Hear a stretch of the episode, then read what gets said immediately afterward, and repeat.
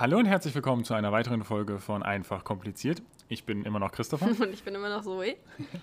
Ja, wir reden heute darüber, was es so für Krankheiten gibt, wie man diese Krankheiten auch behandeln kann und wie man vor allen Dingen, das ist auch sehr wichtig, überhaupt erstmal verhindern kann, dass sich Krankheiten überhaupt ausbreiten. Denn Krankheiten ist ja so ein Thema, kann sich jeder irgendwie mit identifizieren. Jeder von uns war mit Garantie schon mal krank. Manchmal, manche von uns schwerer, manche von uns nicht ganz so schwer, sind ein bisschen besser weggekommen. Ähm, gegen viele Krankheiten haben wir ja inzwischen Impfstoffe bzw. Behandlungsmöglichkeiten. Ja, und wir wollen uns heute mal ein bisschen anschauen, was es da so gibt.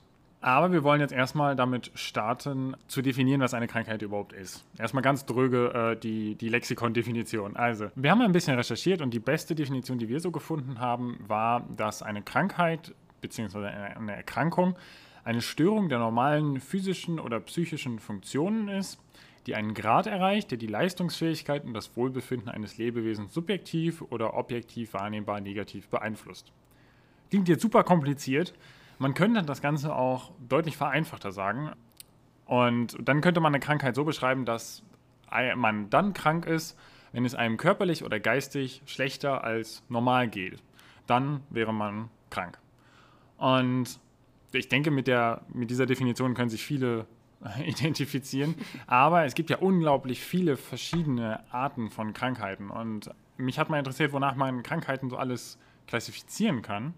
Und da würde ich Zoe mal erstmal direkt fragen: Oha. Hast du irgendeine Ahnung, nach was man vielleicht Krankheiten klassifizieren könnte? Was würde dir so einfallen? Mm, vielleicht nach Ursache, also ob es eine Erbkrankheit ist, eine Infektionskrankheit ist oder ob man die durch einen Unfall erlangt hat, ob man einen Tumor hat, ob man, ja, keine Ahnung, eine Autoimmunerkrankung hat, sowas zum Beispiel. Dann mhm. vielleicht aber auch, je nachdem, was betroffen ist, ob betroffene Organe oder betroffene Gewebe, danach klassifizieren. Mm, es gibt auch chronische Krankheiten, vielleicht sind die nochmal anders abgetrennt von ja, plötzlich akut beginnenden, beziehungsweise akut auch schnell wieder endenden Krankheiten. Vielleicht auch nach der Prognose, also ob man das nochmal schnell ohne großartige Hilfe wie so ein Schnupfen, dass es einfach wieder weggeht oder ja. dass man vielleicht doch noch Behandlungsmöglichkeiten braucht.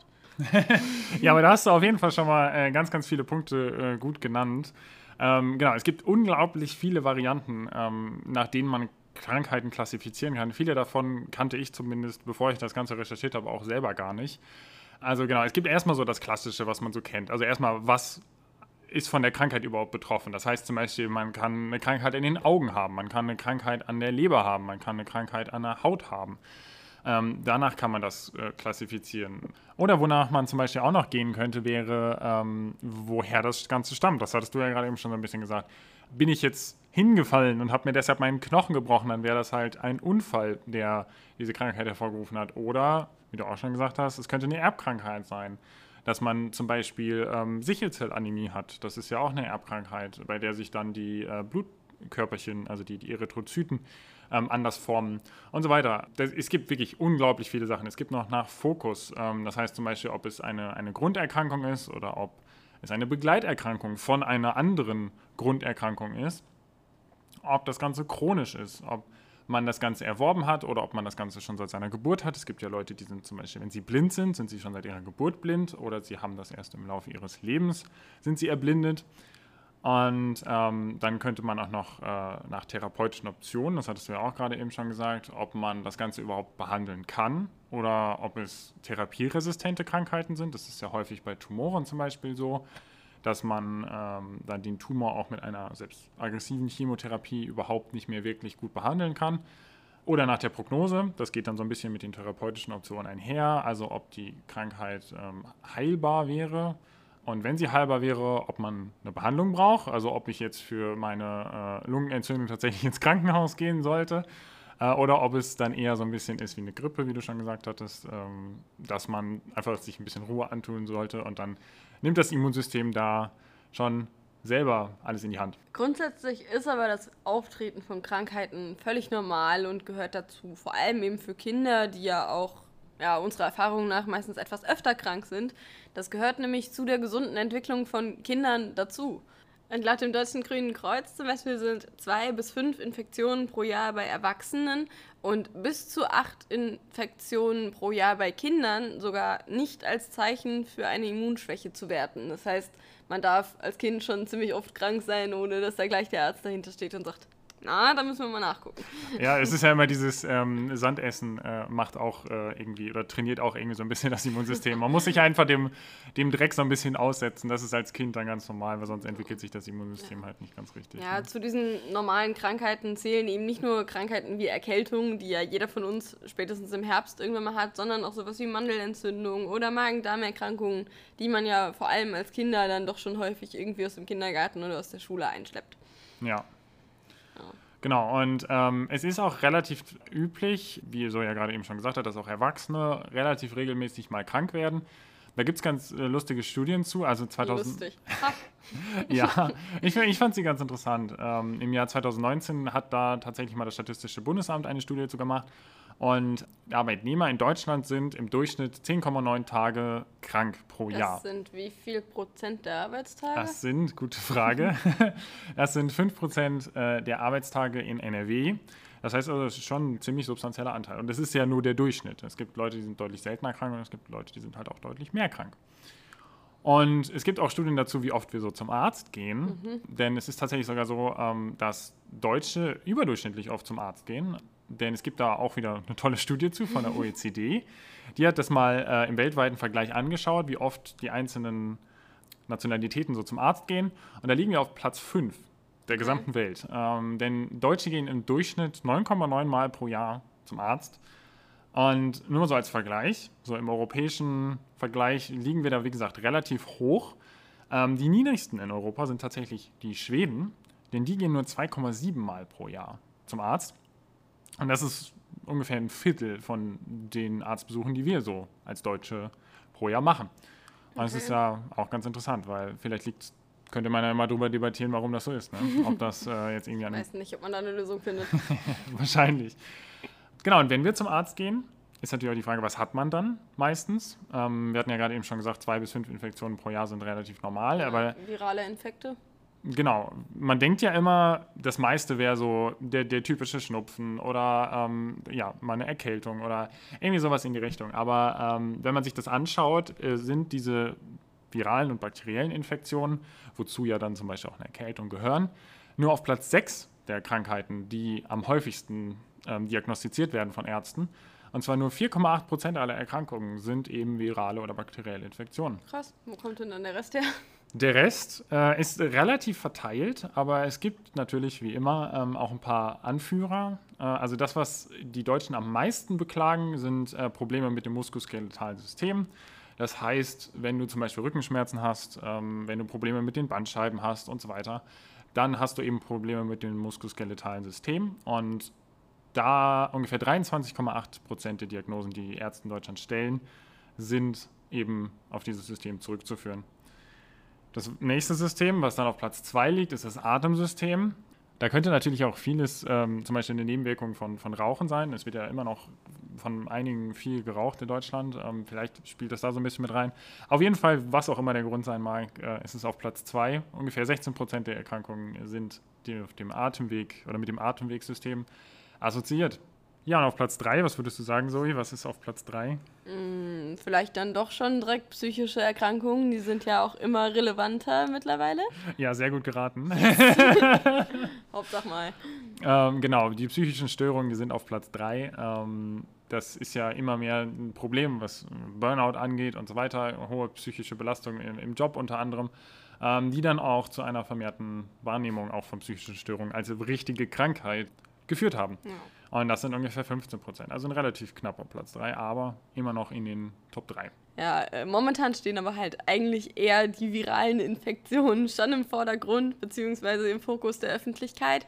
Und in der Tat kommen wir im Alltag mit einer Vielzahl von viralen oder bakteriellen Erregern in Kontakt. Nicht alle davon machen uns zwingend krank, beziehungsweise nicht in jedem Umfeld gibt es gleich viele Erreger oder können wir uns mit gleich vielen Erregern ja, infizieren, theoretisch. Mehr dazu haben wir gleich in unserem Interview mit unserem heutigen Gast, Professor Dr. Ähm, Stefanie Kampmeier. Sie arbeitet am Institut für Hygiene und mit ihr wollen wir ein bisschen mehr darauf eingehen, wie man Krankheiten vermeiden kann bzw. behandeln kann, was Antibiotika sind, was aber auch antibiotikaresistente Keime von Antibiotika nicht resistenten Keimen unterscheidet. Vor allem im Kontext des Krankenhauses, wo es ja besonders wichtig ist, dass Patienten zu ihrer Grunderkrankung nicht noch eine weitere Erkrankung hinzubekommen, die ihr Immunsystem zusätzlich belastet. Genau, und da wollen wir ein bisschen mit ihr drüber reden. Wir werden explizit keinen Fokus auf das Immunsystem legen, wie vielleicht viele beim Thema Krankheiten erwartet hätten. Einfach weil wir der Meinung sind, dass es so, so wahnsinnig viele Erklärvideos dazu schon auf YouTube und anderen Plattformen gibt und das einfach deutlich einfacher zu erklären ist, wenn man äh, sich das anschauen kann und sich das dann nicht alles anhören muss. ja. ähm, und noch dazu gibt es äh, deutlich fähigere Leute, die das deutlich besser erklären können, als wir das jetzt in dieser kurzen Zeit könnten. Aber nichtsdestotrotz wünschen wir euch viel Spaß beim Interview. Ja, hallo Frau Kampmeier, schön, dass Sie sich heute Zeit für ein Interview mit uns genommen haben. Äh, bevor wir in unser heutiges Thema einsteigen, würden wir gerne etwas über Sie erfahren. Sie arbeiten am Institut für Hygiene der Universitätsklinik Münster. Ähm, was macht man denn in einem Institut für Hygiene? Was kann ich mir darunter vorstellen? Und was sind Ihre Aufgaben dort? Ja, das äh, erstmal vielen Dank. Ich freue mich, äh, dass wir dieses Interview heute führen können. Ähm, ja, genau, das Institut für Hygiene ist äh, zum Uniklinikum Münster zugehörig. Ähm, das heißt, wir beschäftigen uns sozusagen auf klinischer, aber auch auf wissenschaftlicher Ebene mit Infektionsprävention und Infektionskontrolle. Bedeutet quasi einfach ausgedrückt, dass wir gerne dafür sorgen möchten, dass Patienten, die bei uns ins Klinikum kommen, äh, keinen Erreger oder kein Pathogen bei uns erwerben, was sie nicht vorher sozusagen schon mitgebracht haben. Das ist so unsere Hauptaufgabe. Und äh, wie wir da agieren können, ist tatsächlich relativ vielfältig. Also ähm, wir können oder wir sind äh, als Institut für Hygiene oder auch ich in meinem Bereich als Leiterin der Abteilung für Krankenhaushygiene dafür verantwortlich, dass äh, wir in verschiedensten Bereichen Infektionsprävention betreiben. Das heißt, äh, Screening-Maßnahmen vorgeben, bauliche Maßnahmen vorgeben, die dafür sorgen, dass äh, Erreger, wie gesagt, von, nicht von einem Patienten auf den anderen über irgendwelche Umwege übertragen werden oder möglicherweise durch andere Mechanismen wie zum Beispiel Trinkwasser etc. übertragen werden können. Genau, das ist so die Hauptaufgabe unseres Institutes. Okay, sehr, sehr interessant. Ja, dann steigen wir doch mal direkt in das Thema ein, Hygiene. Ähm, man kann natürlich heutzutage in der aktuellen Zeit nicht darum herum reden, wenn man über das Thema Hygiene redet, äh, ohne auch über das Thema Covid zu sprechen. Ähm, deswegen wollen wir damit auch mal direkt einsteigen. Hygiene ist natürlich durch Corona jetzt sehr stark in den öffentlichen Fokus, in die öffentliche Aufmerksamkeit gerückt. Und wie man ja vielleicht schon aus den Nachrichten mitbekommen hat, handelt es sich bei SARS-CoV-2, was ja der Erreger von Covid-19 ist, um ein Virus. Und da wäre jetzt meine allererste Frage, was für Möglichkeiten haben wir denn, uns gegen solche Viren und auch andere Erreger wie zum Beispiel Bakterien zu schützen? Ja, genau. Also da gehen wir relativ pragmatisch ran als Hygieniker. Wir fragen uns in allererster Linie, was hat der Erreger überhaupt für ein Reservoir? Wo liegt sozusagen die Quelle? Und über welchen Übertragungsmechanismus wird er von Person zu Person weitergetragen? Und da gibt es verschiedene Möglichkeiten. Erreger können zum Beispiel eben ihr natürliches Reservoir auf unbelebter Materie haben, auf Lebensmitteln haben, im Trinkwasser haben, auf äh, möglicherweise chirurgischen Instrumenten können sie sitzen, aber eben tatsächlich auch in Personen selber. Und ähm, da ist immer die Frage, wo genau. Also zum Beispiel würde es sich ja nicht lohnen, ähm, jemanden ähm, auf einen Erreger zu screenen, äh, der beispielsweise im Harntrakt sitzt und ich möchte das Screening machen, indem ich einen Naserachenabstrich mache. Das ist zum Beispiel ähm, ein, eine Sache, die wir uns dann überlegen. Also wo hat der Erreger sein natürliches Reservoir? Und dann gibt es noch verschiedene Übertragungsmechanismen, die wir uns überlegen beziehungsweise äh, die verschiedene Erreger beschreiten können. Und da gibt es einmal eben die Tröpfcheninfektion oder äh, die aerogene Infektion. Das bedeutet, dass die Infektion über ganz kleine Schwebpartikel in der Luft vonstatten geht, wie das zum Beispiel bei Windpocken der Fall ist, die daher auch ihren Namen tatsächlich haben. Und ähm, dann gibt es noch die äh, Schmierinfektion. Das bedeutet quasi, dass man eine Haut-Haut-Kontakt ähm, benötigt oder aber ein Hautflächen und dann wieder einen Flächen-Haut-Kontakt, damit der Erreger weitergegeben werden kann. Und ähm, das ist erstmal das, was wir uns in allererster Linie überlegen, um dann in der Folge verschiedene Präventionsmaßnahmen oder Schutzmaßnahmen davon abzuleiten. Und ähm, da gibt es verschiedene Möglichkeiten, was wir so zur Verfügung haben. Wir unterscheiden eigentlich äh, vier Säulen sozusagen der Infektionsprävention. Und das ist einmal die Desinfektion und Sterilisation, also von der Händedesinfektion bis zur Sterilisation von Instrumenten. Ähm, dann die Kontaktreduktion bedeutet zum Beispiel das Anwenden von Schutzkleidung wie einem Mund-Nasenschutz oder aber einem Schutzkittel oder Handschuhen, die wir einsetzen können ähm, bis hin zum Screening. Also das heißt, ähm, dass ich überhaupt die Möglichkeit habe herauszufinden, ist ein Patient positiv auf einen Erreger oder eben nicht. Und ähm, dann gibt es noch eine vierte Säule, die so der Infektionsprävention auch zugeschrieben wird, die aber nicht ganz klassischerweise in den Bereich der Hygiene fällt. Das ist das sogenannte Antibiotic Stewardship. Das bedeutet quasi der rationale Einsatz von Antibiotikatherapie. Ähm, ich bin hier am Klinikum auch Teil des Antibiotic Stewardship Teams, deswegen kann ich dazu auch schon noch etwas sagen, aber ähm, äh, insgesamt sind quasi die ersten drei Säulen das, womit wir uns hauptsächlich hier beschäftigen. Genau. Und im Fall von SARS-CoV-2 ist es eben so, dass wir einen Erreger haben, der hauptsächlich über Tröpfchen übertragen wird und äh, zusätzlich sein Hauptreservoir eben in den Atemwegen des Menschen hat. Das heißt, die besten Schutzmaßnahmen sind die, die wir ja auch flächendeckend im Moment einsetzen.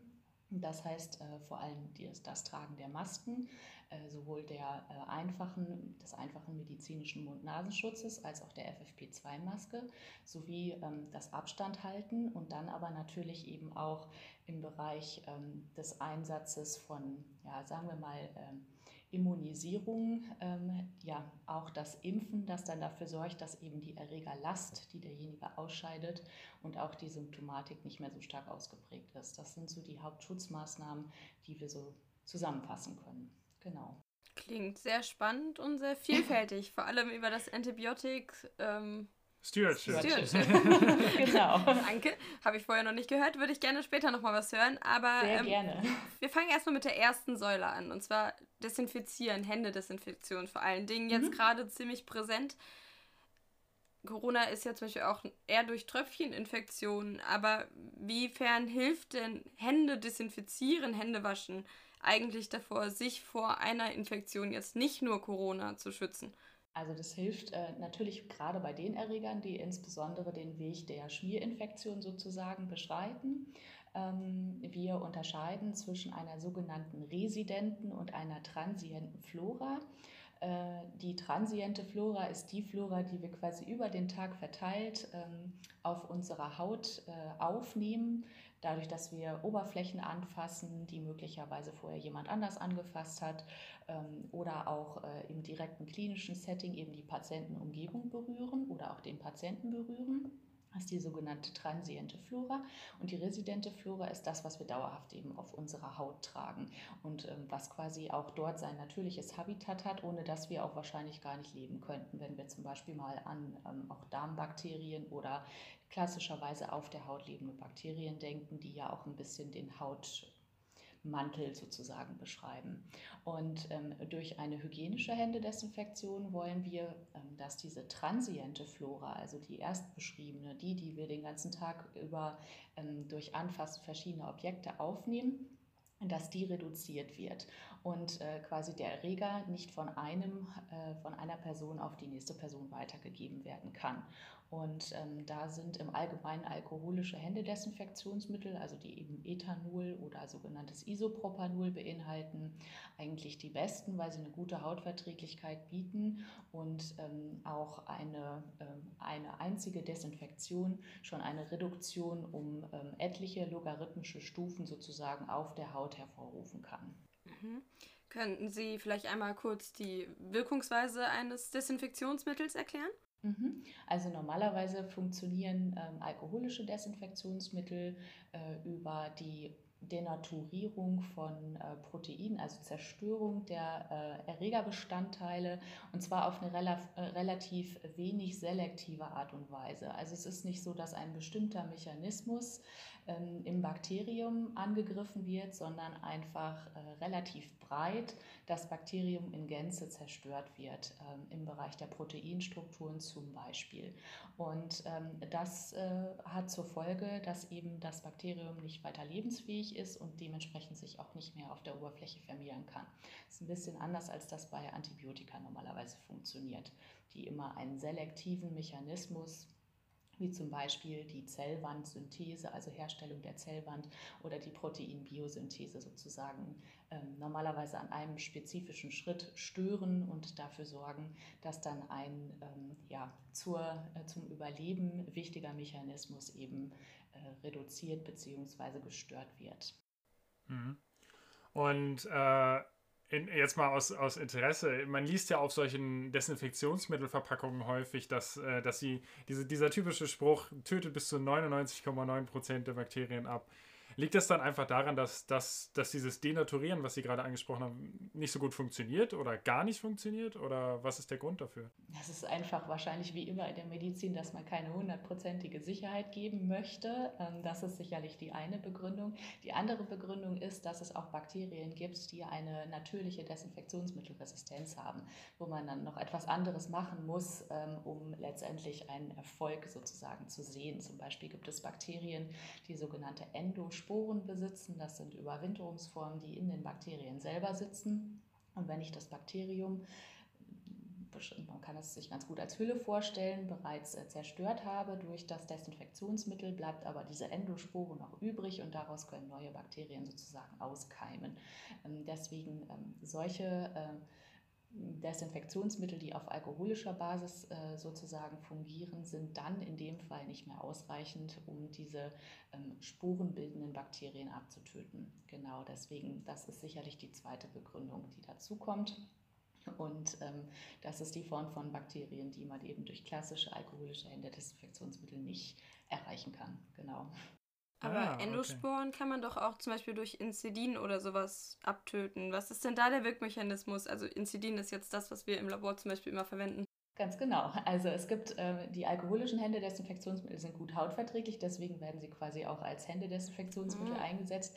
Aber es gibt verschiedene andere Desinfektionsmittel, die ähm, unter anderem eine sporozide Wirkung haben und ähm, die man deswegen gut als Flächendesinfektionsmittel einsetzen kann. Also da gibt es Radikalabspalter und ähm, Desinfektionsmittel, die eben per Essigsäure oder Aldehyde beinhalten, die jetzt im Allgemeinen nicht besonders gut hautverträglich oder sogar krebserregend sind und nicht auf der Haut angewendet werden sollten. Genau, aber das heißt eben nicht, dass man sie nicht zum Beispiel auf Flächen einsetzen kann, ähm, damit diese eben äh, keine Endosporen sozusagen mehr beinhalten. Deswegen muss man sich immer ziemlich genau überlegen, welches Desinfektionsmittel brauche ich nun, um welchen Bereich sozusagen zu erreichen. Genau.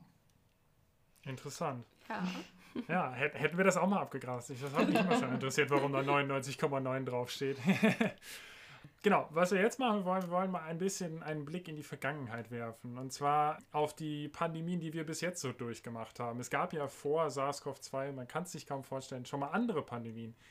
Und zwar hat man vielleicht schon mal ja, auf NTV oder so, vielleicht schon mal von der spanischen Grippe gehört. Und äh, die spanische Grippe hat damals ungefähr 50 Millionen Menschen das Leben gekostet und die all, allseits bekannte Beulenpest, der, schwarze Tod, der 1300 äh, 14. Jahrhundert grassierte, der hat sogar ganze, nach Schätzungen, ungefähr 200 Millionen Menschen das Leben gekostet. Wenn man sich aber jetzt anschaut, was die offiziellen Zahlen für SARS-CoV-2 aussagen, ähm, dann ist das deutlich weniger, denn laut denen sind es ungefähr 472.000 Menschen, die, das sind immer noch viele, aber immer noch deutlich weniger, ungefähr 0,9 oder 0,2 Prozent dieser vorherigen, dieser sehr, sehr tödlichen Pandemien, die es in der Historie gab. Was könnten denn Ihrer Meinung nach Gründe dafür sein, dass wir jetzt deutlich weniger Tote bei Pandemien sehen?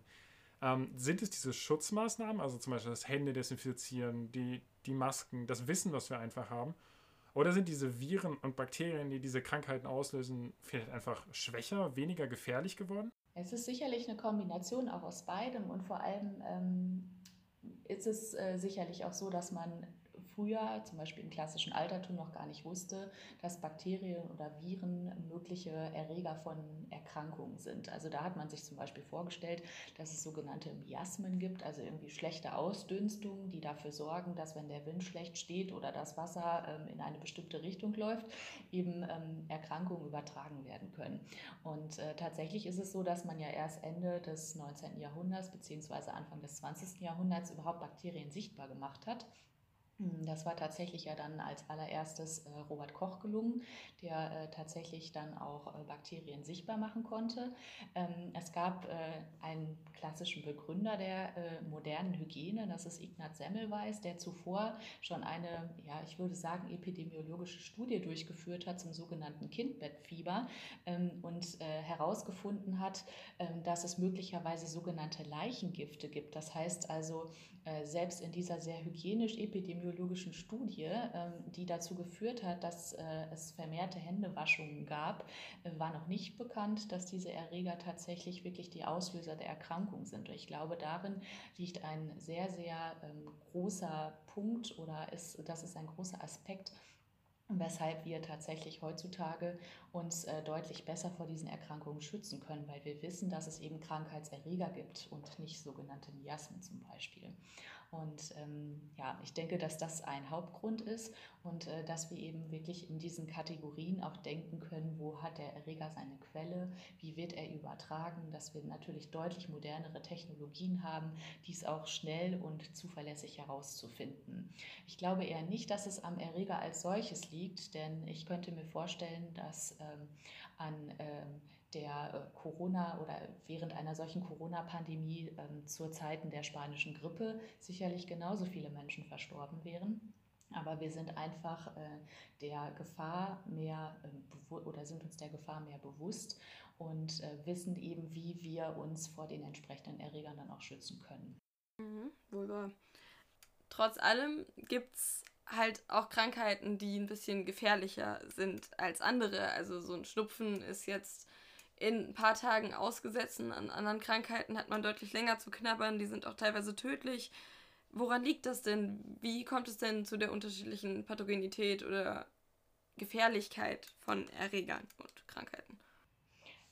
Ja, das äh, kann zwei Gründe haben, und zwar einmal die Erregereigenschaften sozusagen oder aber die Eigenschaften, die der Wirt, also derjenige, der dann von diesem Erreger sozusagen befallen wird, ähm, hat und äh, da insbesondere eben die Reaktion des Immunsystems, muss man sagen. Also wenn man ein überschießendes Immunsystem hat, ähm, obwohl der Erreger schon lange nicht mehr im menschlichen Körper ist, äh, kann das eine schlimme Symptomatik hervorrufen, die aber eben tatsächlich hauptsächlich durch diese überschießende Immunreaktion dann zu erklären ist. Ähm, das ist zum Beispiel, es äh, gibt da auch einen Ausdruck für, ähm, das sogenannte SIRS, also ein systemisches Inflammationsantwortsyndrom, ähm, was dann insbesondere auf, eine, auf einen Zustand reagiert, wie als wäre ein Erreger immer noch im Körper und dann eine massive Klinik sozusagen oder eine massive Symptomatik bei dem entsprechenden Menschen hervorruft. Also es, es gibt, ähm, das sind sicherlich zwei Seiten der Medaille. Natürlich können Erreger auch vielfältige Eigenschaften haben, um sich äh, weiter in diesen Wirt sozusagen hervorzuarbeiten.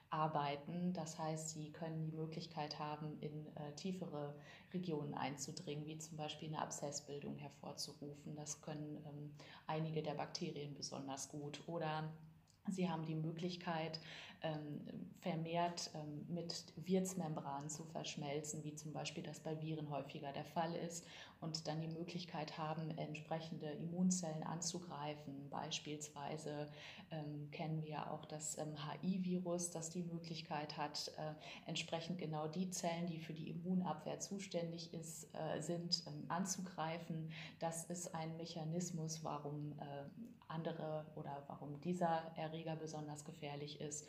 Ähm, dann äh, gibt es die Möglichkeiten, dass niedrige Infektionsdosen bereits ausreichen. Das heißt, dass zum Beispiel 10 bis 100 Viruspartikel bereits ausreichen, wenn ich mich mit Noroviren anstecke, um dann auch eine Gastroenteritis hervorzurufen.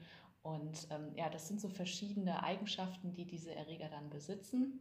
Und äh, wo sie verschiedene Virulenzgene bzw. Pathogene eben auch haben, äh, die äh, in der Lage sind, äh, beispielsweise diese Mechanismen zu triggern oder diese Wege zu beschreiten. Also es ist sicherlich eine, ähm, eine Balance bzw. dann ein Missverhältnis im Fall einer Infektion, die quasi zwischen dem Wirt und dem Pathogen liegt. Mhm. Okay. Also liegt es wirklich einfach an den Eigenschaften des, des jeweiligen Erregers, der dann dafür sorgt, dass, dass es eben stärker verläuft. Genau, und möglicherweise eben auch an der überschießenden Immunantwort, ähm, wie das zum Beispiel ja auch bei Corona ähm, der Fall sein kann, aber eben nicht muss. Und welche Faktoren da tatsächlich auch im menschlichen Körper die entscheidende Rolle spielen, wissen wir im Moment noch nicht. Und das ist äh, das mhm. Spannende an der Geschichte. Aber es ist so, dass das bei gewissen Krankheiten häufiger auftritt als bei anderen. Genau, richtig. Also mhm. zum Beispiel äh, kann eine überschießende Immunantwort oder ein sogenannter Zytokinsturm beispielsweise bei einer Influenza äh, erfolgen.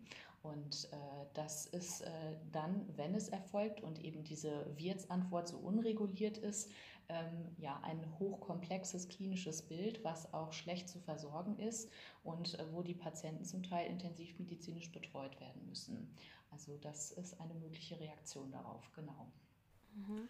Aber kann es denn dann da auch irgendeinen Zusammenhang damit geben, wie alt der Patient ist? Also ähm, ich habe das in, in dem Zusammenhang mit, mit eben der Corona-Impfung jetzt gehört, dass es halt durchaus auch da eine Korrelation geben kann, wenn du einen sehr, sehr jungen Patienten oder einen sehr, sehr jungen Impfling hast, der dann ähm, noch ein sehr, sehr gutes Immunsystem in Anführungszeichen hat.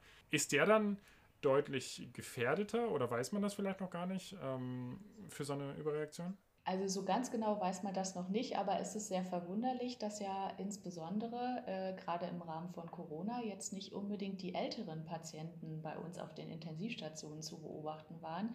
Also selbst ähm, vor der Impfperiode, ähm, wo wir ja erwarten mussten, dass sich quasi auch ältere Menschen anstecken, ähm, was sicherlich äh, auch, aber nicht nur eben auf die guten Hygienemaßnahmen in den ähm, zum Beispiel alten Wohnhäusern oder so zurückzuführen ist, sondern auch darauf, dass ähm, wie du schon richtig gesagt hast, eben äh, die äh, Patienten, die etwas jünger sind, durchaus auch ein überschießendes äh, Immunsystem sozusagen haben können und damit eine verschlechterte Reaktion sozusagen auf diesen Erreger ähm, besteht und dementsprechend auch ein äh, fulminanteres klinisches Bild daraus resultieren kann. Mhm. Genau. Genau, dann ähm, machen wir noch mal weiter. Ähm, wir hatten ja gerade schon so ein bisschen das, dieses Thema angeschnitten, dass man ja ähm, durchaus auch, wenn man Oberflächen anfasst, die vielleicht vorher jemand schon mal angefasst hatte, also sie hatten das Hautoberflächen, Oberflächen-Hautkontakt genannt, ähm, dass das dann häufig dazu führen kann, dass man sich eben mit, äh, mit Erregern ansteckt, je nach Übertragungstyp. Wie vielen Bakterien begegnet man denn so über den Tag hinaus? Also ähm, kann man das vielleicht irgendwie sagen? Gibt es Orte, an denen man sich vielleicht eher mit, mit einem gewissen Bakterium infizieren könnte oder wo vielleicht einfach viele rumschwirren, um es mal pauschal auszudrücken? Also wie viele, das ist eine sehr gute Frage. Ich glaube, da bräuchte ich eine Glaskugel tatsächlich. Nein, aber es werden mehrere Milliarden Bakterien sein, denen wir täglich quasi ausgesetzt sind. Ähm, ob es dann pathogene Bakterien sind oder nicht, liegt natürlich immer daran, in welchem Umfeld bewegt man sich.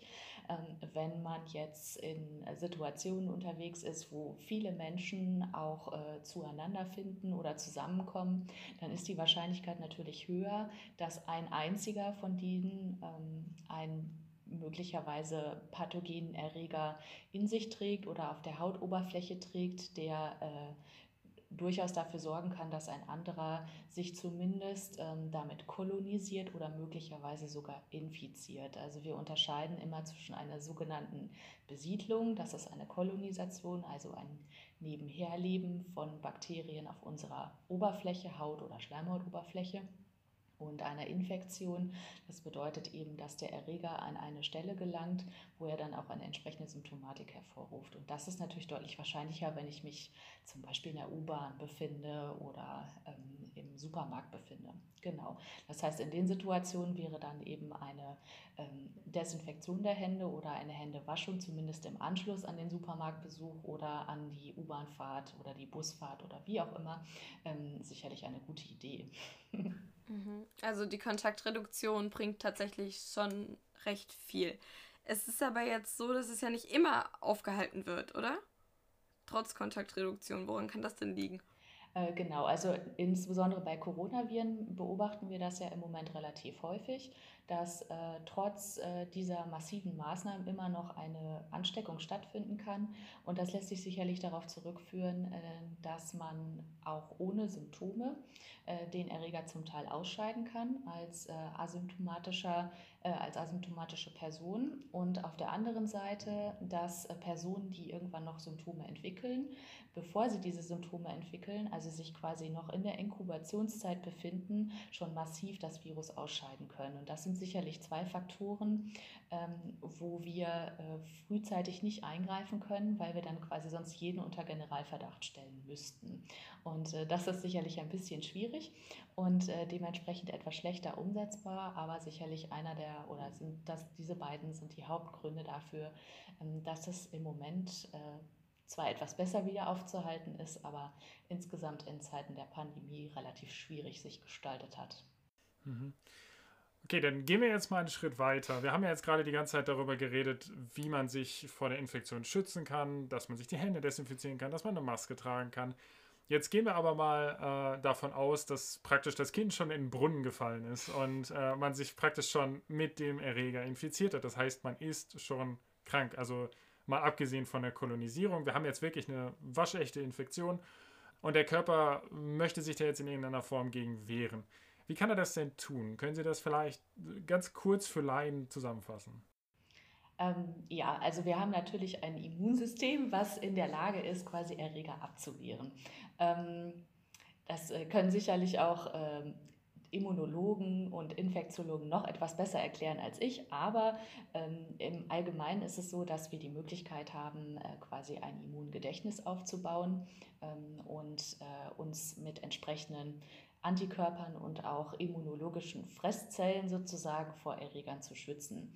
Hm, das bedeutet, dass entweder im Falle eines Virus, hm, ein Virus braucht ja immer sozusagen einen Wirt, in dem er sich vermehren kann, ähm, dann die entsprechende Wirtszelle eben abgetötet wird durch äh, die körpereigene Immunabwehr oder im Falle eines Bakteriums zum Beispiel, hm, dass dann äh, durch dieses Bakterium zum Beispiel durch Antikörper besetzt wird und damit erkennen eben die entsprechenden Fresszellen, ah, das ähm, gehört hier nicht äh, hin, äh, dieses Bakterium, und ähm, wird quasi durch die Antikörper äh, stimuliert bzw. erkannt und dann sorgen die Fresszellen dafür, dass das Bakterium abgetötet wird. Also so in etwa muss man sich das vorstellen, genau auf jeden Fall immer was los.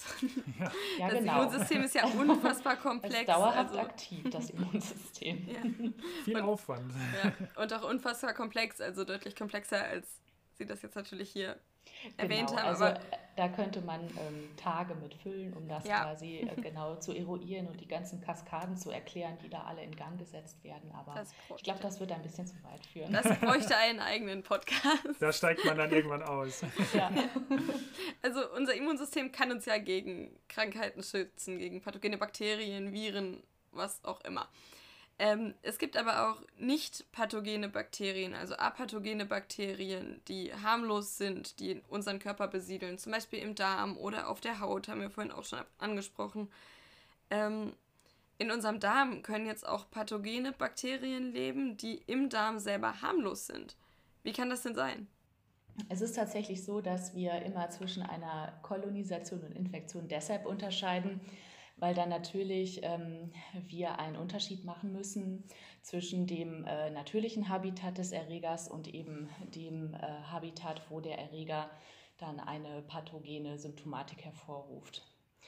Und äh, ja, tatsächlich ist es so, dass wenn wir natürlich im Darm lebende Bakterien auf einmal zum Beispiel im Blutstrom wiederfinden, dass dann diese Bakterien eine sehr äh, imposante Klinik hervorrufen können, während wenn wir die Bakterien tatsächlich ähm, ja, im Darm vorliegen haben, dort erstmal eine harmlose Bakterienkolonie sozusagen darstellen.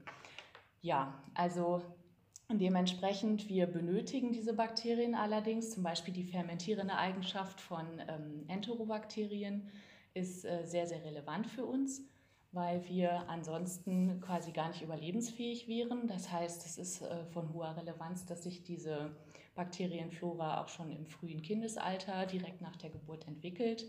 Ähm, aber an anderer Stelle sind sie eben höchst pathogen. Ich bin ja aber der, der, derjenige, der dann sagt, okay, wenn, was passiert denn, wenn wir uns tatsächlich mit dem Bakterium infiziert haben? Und äh, jetzt gehen wir da nochmal einen Schritt weiter. Jetzt hat der Körper na, nicht unbedingt den Kampf verloren, aber zumindest, er braucht eine, zumindest eine gewisse Unterstützung dabei.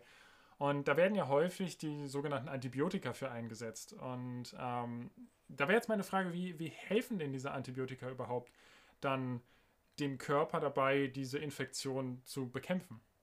Genau, haben wir eben schon ein bisschen so drüber gesprochen, ne? also äh, wie dann der Wirkmechanismus zum einen von Desinfektionsmitteln und zum anderen eben von Antibiotika ist. Und Antibiotika äh, greifen meistens selektiv in eine Form des äh, Stoffwechselzyklus ein. Das heißt zum Beispiel ist es ja so, dass äh, Bakterien meistens eine Zellwand haben und die Zellwandsynthese, also die Herstellung dieser Zellwand, ist essentiell für das Bakterium, um zu überleben. Und dann gibt es viele ähm, Antibiotika, die beispielsweise Weise in diesen Synthesezyklus eingreifen. Zum Beispiel Penicilline machen das, auch ähm, breite Spektrum Penicilline ähm, machen das, ähm, aber auch andere Antibiotika wie zum Beispiel Glycopeptide greifen in diesen Zyklus ein.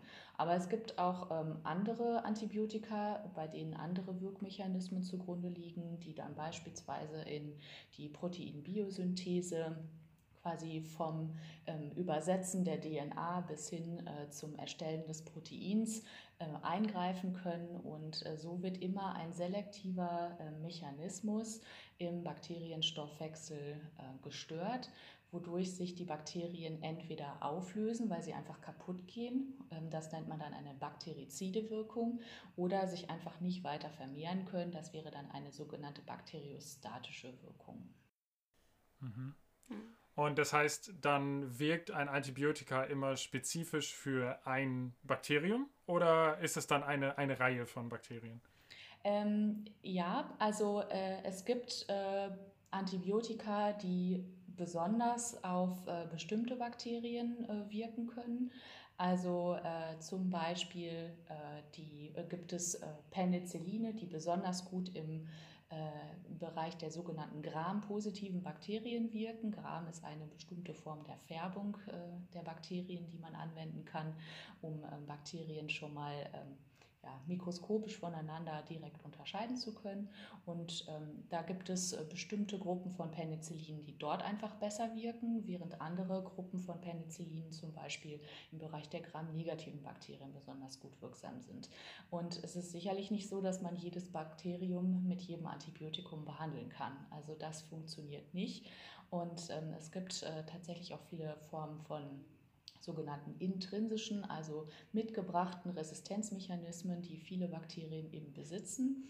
Und äh, dementsprechend muss man immer relativ genau wissen, äh, worauf ist ein Bakterium ähm, resistent und äh, welches Antibiotikum spricht womöglich eher an. Und äh, ja, das ist quasi äh, entscheidend, um in der Therapie auch gezielt sozusagen dieses Bakterium ähm, zu äh, behandeln. Was allerdings auch vorkommen kann, sind ähm, ja, etwaige Kollateralschäden, nennen wir es mal so. Also wenn ich jetzt beispielsweise ein äh, Staphylococcus aureus, das ist ein ähm, häufiges sogenanntes Gram-positives Bakterium, ähm, das gerne auch mal Abszessbildung macht. Wenn ich den behandeln möchte, dann kann es natürlich sein, dass ich durch meine Antibiotika-Behandlung auch andere Bakterien, die ebenfalls Gram-positiv sind, ähm, mit äh, behandle, ähm, obwohl ich das vielleicht gar nicht möchte, weil die eigentlich zur natürlichen Flora gehören. Und damit zerstöre ich möglicherweise eben auch trotzdem die natürliche Flora, die ich ja eigentlich erhalten möchte. Und das ist dann immer so eine gewisse Gratwanderung, muss man sagen. Mhm. Da hat man dann wahrscheinlich dasselbe Problem, wie wenn man sich die Hände desinfiziert, dass man dann eben auch vielleicht einige Bakterien tötet, die man vielleicht gut gebrauchen könnte. Genau, das ist dann wiederum oder betrifft dann so, so einen ähnlichen Mechanismus, richtig, genau. Mhm. Wir haben jetzt die ganze Zeit nur von Bakterien gesprochen. Ähm, gegen Viren helfen Antibiotika ja eigentlich nicht. Wie kann man denn eine Virusinfektion effektiv behandeln? Genau, also im Allgemeinen gibt es deutlich weniger ähm, Behandlungsmöglichkeiten bei Viren. Also auch da würde man in eine Form des Stoffwechsels eingreifen. Mhm. Ähm, wobei, ähm, wie gesagt, Viren haben keine Möglichkeit, sich selber zu vermehren, ohne einen Wirt zu infizieren. Und äh, dann würde man zum Beispiel eingreifen, indem man sagt, ähm, man verhindert sozusagen, dass ein äh, Virus andocken kann an eine Wirtszelle oder man verhindert, dass eine Verschmelzung der Membranen, also der Wirtszellmembran und der ähm, Membran des äh, Virus zum Beispiel stattfinden kann. Auch da würde man quasi selektiv eingreifen, aber ähm, das ist im Bereich der Antibiotika tatsächlich äh, insgesamt noch etwas besser und ja, zuverlässiger möglich, auch äh, häufig schneller möglich als im Bereich der Virustherapie. Denn da muss man tatsächlich ja eingreifen, bevor es überhaupt zu einer Vermehrung im Wirt kommt. Ähm, die Bakterienvermehrung kann quasi schon stattgefunden haben und ich kann ein Bakterium oder die entsprechenden Bakterienkolonien immer noch sehr gut behandeln. Aber ähm, bei einem Virus muss ich tatsächlich schon vor der Vermehrung oder vor der Produktion durch die Wirtszelle dafür sorgen, dass da irgendeine Form von Mechanismus diesen Prozess aufhält. Und das ist so ein bisschen das, was tricky ist. Also kann ich mir das quasi so vorstellen, dass die Wirtszelle verändert wird oder wie kann ich mir das vorstellen? Ganz genau. Also das Virus nutzt häufig quasi die äh, Ausstattung der Wirtszelle, also zum Beispiel was die Proteinsynthese angeht ähm, und äh, integriert sozusagen ihre DNA in äh, die Wirtszelle und dann wird diese DNA abgelesen und dadurch neue Viren sozusagen produziert. Also es wird dann von der Wirtszelle auf einmal das Füllprotein zum Beispiel des Virus produziert und äh, damit ähm, und dann wieder aus der Zelle ausgeschleust und damit ist ein neues Virus entstanden. Genau. Okay, ähm, jetzt haben wir ja sehr viel über diese Antibiotika gesprochen, was auch ihre Vorteile sind. Ähm, nun haben Antibiotika natürlich auch, ähm, oder nicht unbedingt Antibiotika direkt, aber man liest ja in, in Zeitungen ab und zu mal, dass Antibiotika-Einsatz auch eine Schattenseite hat. Häufig ist dann von sogenannten Antibiotikaresistenzen die Rede. Äh, uns würden jetzt gerne mal interessieren, was ist denn überhaupt so eine Antibiotikaresistenz? Also wie kann ein, Antibioti äh, wie kann ein Bakterium gegen so ein Antibiotikum überhaupt resistent werden? Und was bedeutet das dann? Genau, also ähm, die Antibiotikaresistenz bedeutet eben, dass ein äh, Antibiotikum, was üblicherweise bekannt ist, diesen Erreger wirksam äh, zu eliminieren, jetzt auf einmal nicht mehr wirksam ist. Und ähm, das kann verschiedenste Gründe haben. Also das äh, Bakterium selber teilt sich ja relativ schnell. Ähm, also normalerweise ähm, klappt das innerhalb von 20 bis 30 Minuten, dass aus einem Bakterium durch normale Zellteilung eben zwei Bakterien werden. Und ähm, während dieses Prozesses kann äh, zum Beispiel in der DNA der Bakterien können sogenannte Mutationen auftreten. Und diese Mutationen können dann zum Teil eben auch für bestimmte Resistenzmechanismen kodieren. Und ähm, das ist eine Möglichkeit, wie eine Antibiotikaresistenz intrinsisch, also aus dem Erreger heraus sozusagen entstehen kann. Ähm, es gibt aber auch noch andere Mechanismen, dass nämlich Antibiotikaresistenzen weitergegeben werden. Es gibt sogenannte springende Gene, die durchaus von einem Bakterium auf das nächste weitergegeben werden können. Die können entweder im Chromosom, also in der DNA verankert sein oder ähm, genetisch mobile Elemente sein, das heißt wie zum Beispiel sogenannte Plasmide und dann weitergegeben werden. Und all diese Mechanismen führen eben dazu, dass ähm, ein Antibiotikum, was ich üblicherweise zur Therapie eines bestimmten Erregers einsetzen kann, wo ich normalerweise davon überzeugt bin, dass der sogenannte Wildtyp empfindlich ist, dass dann auf einmal dieser Mechanismus nicht mehr möglich ist und entsprechend eine Antibiotikaresistenz besteht und ich auf das nächste, ähm, in Anführungsstrichen, Zweitlinientherapeutikum umsteigen muss. Genau. Mhm. Und jetzt mal eine doofe Frage, wenn ich jetzt ein einziges Bakterium habe, was diese Resistenz produziert hat oder entwickelt hat, einfach durch Zufall, weil eben diese Mutation, dieser Fehler aufgetreten ist, wie dadurch sind ja nicht sämtliche Bakterien oder sämtliche Bakterien dieser einen Art dann auf einmal resistent. Also wie verbreitet sich das denn? Also gibt es da einen Grund für? Genau, dann hat dieses Bakterium aber genau für eine entsprechende ja, Kolonisation oder auch bei einer entsprechenden Infektion einen Selektionsvorteil. Das heißt, ähm, ich würde jetzt üblicherweise davon ausgehen, ich habe einen Patienten ähm, mit einem äh, Bakterium, äh, das ich üblicherweise mit Substanz X behandle dann äh, ist es so, dass ich quasi alle sensiblen Bakterien damit abtöten kann, aber die eine resistente Variante bleibt übrig und die teilt sich leider auch innerhalb von 20 bis 30 Minuten und hat damit quasi einen Selektions- bzw. Vermehrungsvorteil. Und damit habe ich quasi zumindest in äh, diesem Patienten, in dieser speziellen Situation zunächst mal eine resistentere Variante herangezüchtet als ähm, die, die ich wahrscheinlich hätte, wenn ich einfach ähm, dieses Bakterium dort also nicht behandelt hätte oder nicht versucht hätte, es zu behandeln. Genau, und das ist äh, die Tücke sozusagen. Deswegen ist Infektionsprävention tatsächlich immer ein äh, Zusammenspiel aus klassischer Hygiene, was wir am Anfang äh, ein bisschen besprochen haben, und äh, diesem rationalisierten oder rationalen Einsatz äh, von Antibiotika. Äh, denn nur der macht es möglich, äh, dass wir sozusagen äh, nicht so viele resistente Varianten entwickeln, während die Hygiene im klassischen Sinne dafür sorgt, dass wir sie nicht weitergeben. Genau. Wenn wir jetzt über Resistenzen und resistente Bakterien geredet haben, fallen, fallen mir direkt multiresistente Bakterien ein. Was ist denn der Unterschied zwischen diesen einfach resistenten Bakterien und sowas wie multiresistenten Keimen, von denen man ja auch immer wieder in der Krankenhaushygiene hört? Wo ist der Unterschied? Sind die gefährlicher oder was kann ich mir darunter vorstellen? Genau, also per se sind sie äh, deshalb gefährlicher, weil sie nicht durch äh, die klassischen Therapeutika, die ich normalerweise bei dem Erreger anwenden würde, ähm, also abgetötet werden können.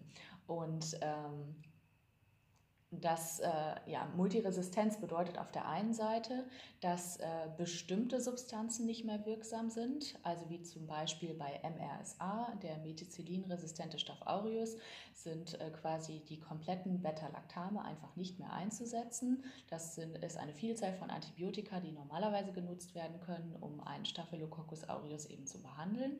Ähm, und zum anderen sind es sogar ähm, ja, verschiedenste ähm, Antibiotika-Gruppen, ähm, wenn wir zum Beispiel von multiresistenten Gram-negativen Erregern sprechen, dann betrachten wir sowohl ähm, Penicilline, Cephalosporine, Carbapideme, aber auch Fluorochinolone. Und das sind alles verschiedene Substanzklassen. Zum Teil gehören sie zu den Beta-Lactam und zum Teil sind sie eben auf äh, völlig anderer Ebene wirksam. Und äh, damit gruppieren wir sozusagen Erreger, die wir für potenziell gefährlich halten, ein. hm, das Problem ist gar nicht mal die Kolonisation mit einem Erreger, sondern eben die Infektion.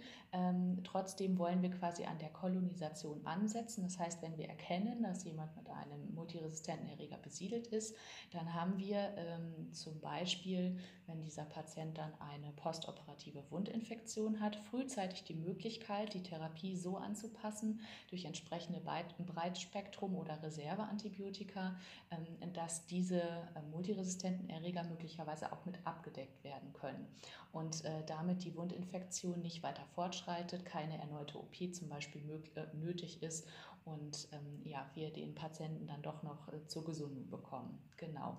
Dementsprechend äh, gruppiert man gerade im Krankenhaushygienischen äh, Setting Erreger in verschiedene Resistenzen ein. Und neben MRSA und MRGN, also multiresistenten Gram-negativen Erregern, gibt es noch eine weitere große Gruppe, die ich jetzt noch nicht genannt habe. Das sind die Vancomycin-resistenten Enterokokken. Das sind so die drei Hauptvertreter äh, von äh, resistenten Bakteriengruppen, gegen die wir sozusagen hygienisch vorgehen wollen. Mhm. Also Sie hatten das gerade schon gesagt, dieses Wort Reserveantibiotika. Ähm, und das ist ja auch ein Wort, was man vielleicht schon mal gehört hat. Und diese Reserveantibiotika, die werden ja praktisch schon ein bisschen als letztes, letzte Bastion praktisch benutzt, wenn eben man so ein Bakterium hat, was resistent ist, was man aber immer noch natürlich behandeln möchte, weil unter Umständen, wie Sie gerade eben schon gesagt haben, man hat nach einer OP eine Infektion äh, mit so einem Keim, dann ist das natürlich wichtig, dass man das auch behandeln kann, deswegen gibt es sie eben. Und wenn man doch so eine Reserve hat, wo ist denn dann das Problem? Also dann habe ich ja praktisch immer noch was in der Hinterhand. Genau, also noch ist es auch so, dass wir meistens was in der Hinterhand haben, aber ähm, wo eine Resistenz auftaucht, ähm, ist natürlich auch die Möglichkeit immer gegeben, dass eine weitere Resistenz aufpoppt und äh, das könnte dann die Resistenz gegen ein Reserveantibiotikum sein. Und äh, dementsprechend ähm, ja, versucht man so frühzeitig wie möglich äh, zu intervenieren, eben durch eine rationale Antibiotikatherapie, aber eben auch durch hygienische Maßnahmen auf der Station beispielsweise. Und äh, das ist eben das Hauptproblem, dass wir irgendwann befürchten, dass diese Reserveantibiotika eben auch nicht mehr wirksam sind, wenn die Erreger es schaffen, auch hier gegen eine Resistenz eben zu akquirieren. Genau. Ich würde gerne nochmal die Brücke zurückschlagen, weil erstens meintest du, dass ihr jetzt schon anfangen wollt, die Kolonisation von MRSA zu verhindern zum Beispiel. Und auch, ich habe ganz am Anfang rausgehört, und das hat mich die ganze Zeit schon interessiert, Ihr arbeitet unter anderem mit baulichen Maßnahmen gegen Infektionen. Hängt das zusammen? Wie kann ich mir das vorstellen? Und hat das denn auch mit dieser Verhinderung der Kolonisation zu tun? Genau, also mh, mm, das eine, die Verhinderung der Kolonisation von MRSA, das ist ja, ähm, also da gibt es eben verschiedene Möglichkeiten. Ähm, wir können zum einen Patienten screenen, dementsprechend wird auch bei uns jeder Patient im Klinikum, der aufgenommen wird, auf MRSA gescreent. Das heißt, wir machen einen Abstrich im Nase-Rachen-Bereich. Der Erreger sitzt gerne im Nasenvorhof des Menschen. Dementsprechend ähm, streichen wir dort ab und können dann als erstes mal erkennen, ist jemand besiedelt oder nicht. Und äh, dann ist es so, dass wir, wenn es keine dringliche medizinische Indikation gibt, äh, tätig zu werden, auch immer versuchen würden, den Patienten zum Beispiel vor einer Operation zu dekolonisieren.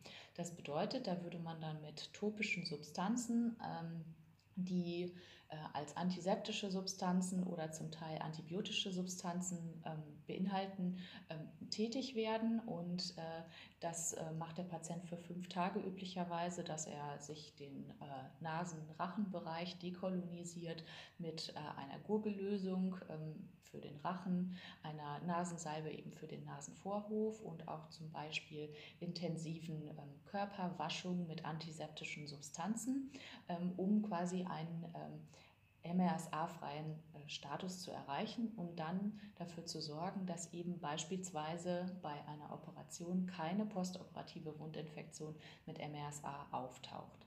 Das ist aber nicht bei jedem Erreger möglich. Es gibt Erreger, bei denen man eine solche Dekolonisierungsstrategie noch nicht kennt, die irgendwie erfolgreich verläuft. Und ähm, dementsprechend gibt es andere Möglichkeiten, äh, die Kolonisation bereits äh, zu verhindern, ohne dass ich äh, ja, diese Dekolonisierungsstrategien benötige. Ähm, zum Beispiel, und deswegen hatte ich auch die bauliche Hygiene erwähnt, hm, haben wir ein Hochrisikoklientel im Bereich der Knochenmarktransplantationsstation. Und ähm, dieses Klientel ist häufig besiedelt mit multiresistenten Gram-negativen Erregern. Die nennt man Pseudomonas aeruginosa. Das ist eben auch eine spezifische äh, Variante, eine 4-MRGN-Variante von Pseudomonas aeruginosa, ähm, einem sogenannten nicht fermentierenden Bakterium. Und ähm, das äh, kann den Patienten durchaus eine ähm, ja, große Problematik verschaffen, weil der Erreger von, vom Darmtrakt, in dem er sitzen kann, dann in den Blutstrom ausschwemmt und ähm, ja, schlimme Blutstrominfektionen bis zur Sepsis eben verursachen kann. Dieser Erreger sitzt zeitgleich aber sehr gerne eben in den wasserversorgenden Systemen, zum Beispiel eines Krankenhauses und ähm, macht normalerweise äh, dem gesunden Menschen eben nichts, wenn die Toilettenspülung bedient wird beispielsweise. Und jetzt ähm, haben wir uns zum Beispiel äh, bei uns durch bauliche Maßnahmen überlegt, dass wir in sämtlichen Sanitärbereichen dieses Knochenmarkttransplantationszentrums dafür sorgen, dass diese Kolonisierung der unbelebten Materie ähm, die äh, man auch als Kontamination normalerweise bezeichnen würde, deutlich weniger häufig auftritt, indem wir zum Beispiel eben äh, in die Toilettenspülung Desinfektionsmittel zusetzen. Da brauchst du aber dann bestimmte Apparaturen, ähm, die dieses Desinfektionsmittel dosiert sozusagen in den Wasserstrom einleiten. Oder ähm, dass äh, mit UV bzw. Hitze unterhalb des Siphons eines Waschbeckens dafür gesorgt wird, dass die Bakterien, die im Siphon sitzen, abgetötet werden können. Oder indem ähm, versucht wird, durch eine, ich nenne es mal Kappe auf dem Duschauslass äh, quasi dafür zu sorgen, dass nicht die Bakterien aus dem Duschauslass wieder beim Duschen nach oben spritzen. Und das sind so bestimmte bauliche Maßnahmen, die dann dafür sorgen können, dass zum Beispiel eben eine 4-MRGN Pseudomonas aeruginosa äh, Kontamination kein so großes Risiko mehr darstellt. Also das sind mögliche Interventionsmechanismen. Das eine ist eben Screening und Dekolonisierung und das andere ist dann quasi klassisch bauliche Hygiene, die etabliert werden kann, um dann auch in Hochrisikobereichen präventiv vorzugehen. Ähm, ja, nochmal zurück zu den Reserveantibiotika. Ähm, wenn diese Reserveantibiotika, von denen wir gesprochen haben, jetzt auch langsam mal irgendwann knapp werden, was haben wir denn noch für Alternativen außer bauliche Maßnahmen, die anscheinend immer gehen, noch Krankheiten effektiv zu behandeln. Genau, also wenn es um bakterielle Infektionen geht, muss man tatsächlich mit allen Mitteln, die uns zur Verfügung stehen, verhindern, dass Reserveantibiotika äh, genutzt werden müssen. Und da kommt eben dann zum Beispiel das Antibiotic Stewardship eben ins Spiel. Und ähm, ja, darunter versteht man sozusagen ein Team, ähm, was normalerweise aus verschiedenen Fachdisziplinen besteht, ähm, meistens eben einem Infektiologen, Internisten und Infektiologen oder auch Anästhesisten und Infektiologen, also jemand, der üblicherweise ähm, im klinischen Setting auch direkt Patienten betreut. Ähm, dann häufig äh, jemandem aus äh, dem Bereich der Apotheke, ähm, weil äh, Apotheker sich insbesondere mit der Interaktion von Medikamenten hervorragend auskennen und auch mit Dosierungen. Ähm, wie hoch muss eine Dosierung sein, ein Antibiotikum sein, damit ich nicht äh, durch eine zu niedrige Dosierung zum Beispiel weitere Resistenzen heranzüchte. Ähm, dann ist es üblicherweise so, dass so ein Team aus einem medizinischen Mikrobiologen besteht, äh, der sich äh, mit dem Erreger auskennt und meistens dann noch einem Arzt, der für die Krankenhaushygiene in dem Klinikum zuständig ist. Und äh, dieses Team, das sogenannte Antibiotic Stewardship Team, ähm, macht dann zumindest bei uns im Klinikum die Arbeit so, dass wir äh, auf verschiedene Stationen gehen, insbesondere die Hochrisikobereiche, das heißt Patienten, die ein hohes Risiko haben, irgendwann im Verlaufe ihrer stationären Karriere bei uns eine Antibiotikatherapie zu bekommen.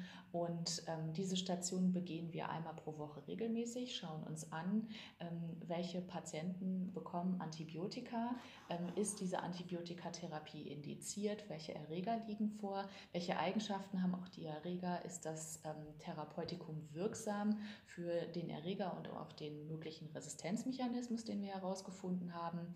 Ähm, und äh, wird das Antibiotikum möglicherweise viel zu lange gegeben oder in falscher Dosierung und quasi mit der äh, Manpower und den verschiedenen äh, Fachbereichen, mit denen wir uns dann auch auskennen, ähm, sorgt das dafür, dass wir Antibiotika einsparen können und ähm, sie bezieh beziehungsweise sie sogar gezielter einsetzen können, was natürlich dann auch äh, in der Folge, das ist zwar ein sehr, sehr langfristiger Effekt, ähm, aber ähm, und auch nicht so unmittelbar zu sehen, mh, aber was dann dafür sorgt, dass insgesamt die Resistenzlage ähm, sich verbessert, beziehungsweise sich so lange aufhalten lässt, bis wir hoffentlich irgendwann durch die Industrie neue ähm, Therapeutika zur Verfügung gestellt bekommen. Aber tatsächlich ist es so, dass im Moment relativ wenig neue Substanzen entwickelt werden. Es ist eher so, dass man auf Substanzklassen zurückgreift, die es bereits gibt und dann neue Kombinationsverfahren entwickelt.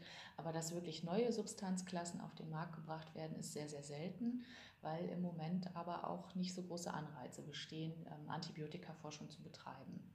Hm. Also liegt es hauptsächlich daran da, oder an den Ärzten, dass sie eben versuchen, die, die Bildung von solchen Resistenzen zu vermeiden in ihrem Verschreibungsverhalten, in ihrer, äh, also hauptsächlich in ihrem Verschreibungsverhalten, wie lange äh, das Antibiotikum eingesetzt wird, wann welches Antibiotikum gewählt wird. Oder können auch wir als Patienten, also vielleicht auch dann für unsere Hörer, ja, vielleicht auch nochmal ganz, ganz eher greifbarer als jetzt äh, die Ärzte. Können wir vielleicht auch irgendwas tun, um, um eben die Bildung solcher Resistenzen zu verhindern? Mm, ja, tatsächlich äh, ist es so, dass die meisten Antibiotika im ambulanten Bereich verschrieben werden. Das heißt, im Krankenhaus können wir tatsächlich so etwa 40 Prozent abdecken, ähm, aber über 60 oder bis zu 60 Prozent, besser gesagt, werden im ambulanten Bereich verschrieben. Das heißt, da ist ähm, die äh, größte Arbeit eigentlich noch zu tun. Und natürlich ist es so, dass man ähm, manchmal auch mit einer gewissen Erwartungshaltung ja zum Arzt geht, ähm, zum Beispiel bei einer äh, Erkältungssymptomatik und äh, dass dann häufig auch ähm, gewünscht wird, dass ein Antibiotikum verschrieben wird. So etwas ist zum Beispiel ähm, eine Möglichkeit, präventiv anzusetzen. Das ist dann sicherlich aber nicht nur dem Patienten selber überlassen, sondern auch äh, der ärztliche Kollege sollte sich gut überlegen, ob ein Antibiotikum jetzt indiziert ist oder eben nicht. Und ähm, meistens ist es aber so, und das ist auch so ein bisschen die äh, Problematik, die wir sehen, ähm, wir wissen, dass Hausärzte sehr, sehr wenig Zeit haben, ähm, ihre Patienten zu sehen oder sie machen massiv Überstunden täglich und ähm, dass ein ähm, Patient frühzeitiger die Praxis verlässt, wenn ihm ein Therapeutikum aufgeschrieben wurde. So. Und ähm, das ist äh, bedingt dann natürlich häufig die Situation, dass auch ein nicht adäquater Antibiotikagebrauch ähm, ja, die Folge ist. Und äh, das ist sicherlich ein Gebiet, äh, wo wir noch sehr, sehr viel machen müssen und äh, auch wirklich die äh, Vertreter aus den ambulanten Bereichen mit ins Boot holen müssen, ähm, um solche rationalen Antibiotikatherapien in die breite Masse zu bringen. Allerdings sind die Fortschritte, die wir da auch in den letzten Jahren gemacht haben, sehr, sehr gut. Es gibt viele Kurse, die da mittlerweile angeboten werden und äh, wir hatten jetzt kürzlich erst die Möglichkeit, auch die ambulanten Kollegen damit ins Boot zu holen. Hm, spannend. Ähm, rationale Antibiotikatherapie. Sie hatten vorhin von Dosierungen gesprochen. Wie macht denn die Dosis das Gift oder in dem Falle die Gesundheit? Ähm, genau, also es, es gibt ja beide Extreme. Es kann sein, dass die Dosis äh, zu niedrig ist, es kann aber auch sein, dass die Dosis zu hoch ist. Also wenn die Dosis eines Therapeutikums zu hoch ist, nehmen wir zum Beispiel mal die Glykopeptid-Antibiotika und es zu lange gegeben wird, dann können schwere Nierenschäden beispielsweise auftreten. Ähm, wenn allerdings die Dosis zu niedrig ist, dann befinde ich mich immer im sogenannten subinhibitorischen Bereich des Erregers. Das heißt, ein paar der Erreger überleben immer und haben natürlich eine Möglichkeit, sich diesem ähm, Antibiotikadruck, der zwar existiert, aber noch nicht massiv ausgeprägt ist, irgendwie anzupassen und natürlich mehrere Resistenzen zu entwickeln. Und äh, das ist immer so ein bisschen äh, der schmale Grad, auf dem wir uns bewegen. Und deswegen ist es besonders wichtig, dass auch in einem sogenannten ABS-Team eben ein Pharmazeut oder ein Apotheker mit dabei ist, weil die sich damit einfach am besten auskennen. Wie, äh, nach welcher Kinetik wird ein Antibiotikum im menschlichen Körper verstoffwechselt und so weiter.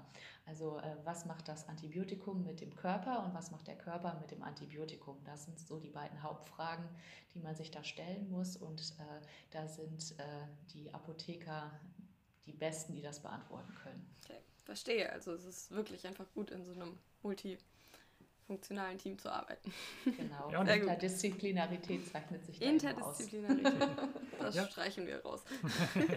ja, ich glaube, dass äh, auch Ärzte da in dieser Hin oder äh, Apotheker in der Hinsicht vielleicht auch häufig einfach unterschätzt werden. Also ähm, mein, Apotheker sind ja immer die Leute, wo man mit dem Rezept hingeht, aber das sind ja doch schon Leute, die auch wirklich eine unglaubliche Ausbildung dann in die Richtung haben und dann auch wirklich unglaublich viel wissen. Und ich glaube, dass wird dann einfach häufig unterschätzt.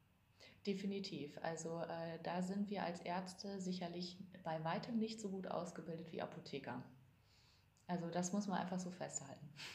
Einmal als Abschluss, wenn die Corona-Pandemie, wir haben so viel über Hygiene jetzt geredet, wenn die Corona-Pandemie jetzt bald hoffentlich zumindest abklingt, vielleicht nicht ganz endet, aber auf jeden Fall abklingt, wird alles, was wir jetzt als Hygienemaßnahmen haben, sei es Masken, sei es Desinfizieren, wir haben ja herausgefunden, wie Desinfektionsmittel funktionieren. Wahrscheinlich werden die ihren Stellenwert in der Öffentlichkeit wieder verlieren. Würden Sie unseren HörerInnen dann empfehlen, auch in Zukunft solche Schutzmaßnahmen anzuwenden? Ja, ist eine Rückkehr zu der Prä-Corona-Verhaltensweise ausreichend oder sollten wir doch aus dieser Pandemie auch was lernen? Sie als Hygieneexpertin können doch da bestimmt was zu sagen. Ja, ich würde mir wünschen, dass ein paar Dinge bestehen bleiben. Also sagen wir es mal so. Also ich würde mir wünschen, ähm, dass vor allem Händehygiene, weil wirklich Erreger viel über äh, den hygienischen Händedruck zum Beispiel weitergegeben werden, dass äh, da ein großer Teil bestehen bleibt. Also äh, das würde ich mir tatsächlich in allererster Linie wünschen. Ähm, wenn ich mir noch was wünschen könnte, würde ich sagen, dass äh, das Tragen einer normalen medizinischen Maske, äh, wenn man selber Erkältungssymptome hat, äh, sicherlich auch von Vorteil ist. Das ist ja etwas, was wir tatsächlich in vielen asiatischen Ländern auch beobachten, dass wenn die Personen ähm, einen Schnupfen haben oder irgendwie husten, dass sie dann aus Gründen, um andere zu schützen, tatsächlich auch eine Maske aufsetzen. Das ist ja tatsächlich etwas gewesen, was wir auch in der Prä äh, schon beobachtet haben. Und das würde ich mir tatsächlich auch wünschen. Ähm, Ansonsten äh, muss man äh, schon attestieren, und das äh, finde ich ganz spannend im Moment hier auch im Klinikum zu sehen, dass viele Erkrankungen, die typischerweise über Tröpfcheninfektionen weitergegeben werden, in der letzten Saison hier überhaupt keine Rolle gespielt haben. Das heißt also, dass diese Schutzmaßnahmen durchaus auch wirksam sind, andere Erreger aufzuhalten, was mich schon mal ein bisschen beruhigt, weil dann bin ich irgendwie in meinen Grundfesten da nicht völlig erschüttert, ähm, sondern weiß auch, ähm, gut, alles das, was ich mir so angeeignet habe in den letzten Jahren, äh, trifft auch zu. Also ähm, das würde ich mir tatsächlich wünschen, mm, dass so ein paar der, äh, dieser Maßnahmen dann uns auch noch in der Post-Corona-Phase erhalten bleiben. Aber das zeigt ja auch irgendwie, dass das alles irgendwie so ein bisschen zusammenhängt. Also, äh, dass, dass man jetzt nicht sagen kann, dieses eine, dieser eine Virus ist irgendwie komplett anders als das andere Bakterium, sondern dass irgendwie alles schon durch ähnliche Maßnahmen bekämpft werden können und äh, dass es schon irgendwo auch alles einen Sinn hat, auch abseits von Corona. Ähm, und es würde. Äh, ja. ja. genau. Und dass man es auch so runterbrechen kann auf äh, bestimmte Infektionswege, einfach beispielsweise. Also diese drei Hauptinfektionswege und dann ähm, im Grunde diese paar Bausteine, die man braucht, um dann äh, hygienisch agieren zu können. Also das ist äh, ja wirklich ganz spannend und erfreut mich dann doch auch immer wieder. Dann hoffen wir mal, dass wir aus der Zeit was lernen, beziehungsweise Ihre Wunsch vielleicht in Erfüllung gehen. Das, ja, wäre toll. Dass die Maske ab sofort dann zum, zum Fashion-Accessoire wird. Genau. Gut, ähm, ich würde sagen, vielen Dank für dieses Interview. Wir bedanken uns ganz herzlich, dass Sie dabei waren. Wünschen Ihnen noch einen schönen Tag und ja. Dankeschön, gleichfalls. Ich habe mich auch sehr gefreut. Es hat sehr viel Spaß gemacht. Genau, es war, es war sehr, sehr schön. Also ich zumindest habe einiges gelernt. Ich habe auch einiges gelernt, auf jeden Fall. Gut.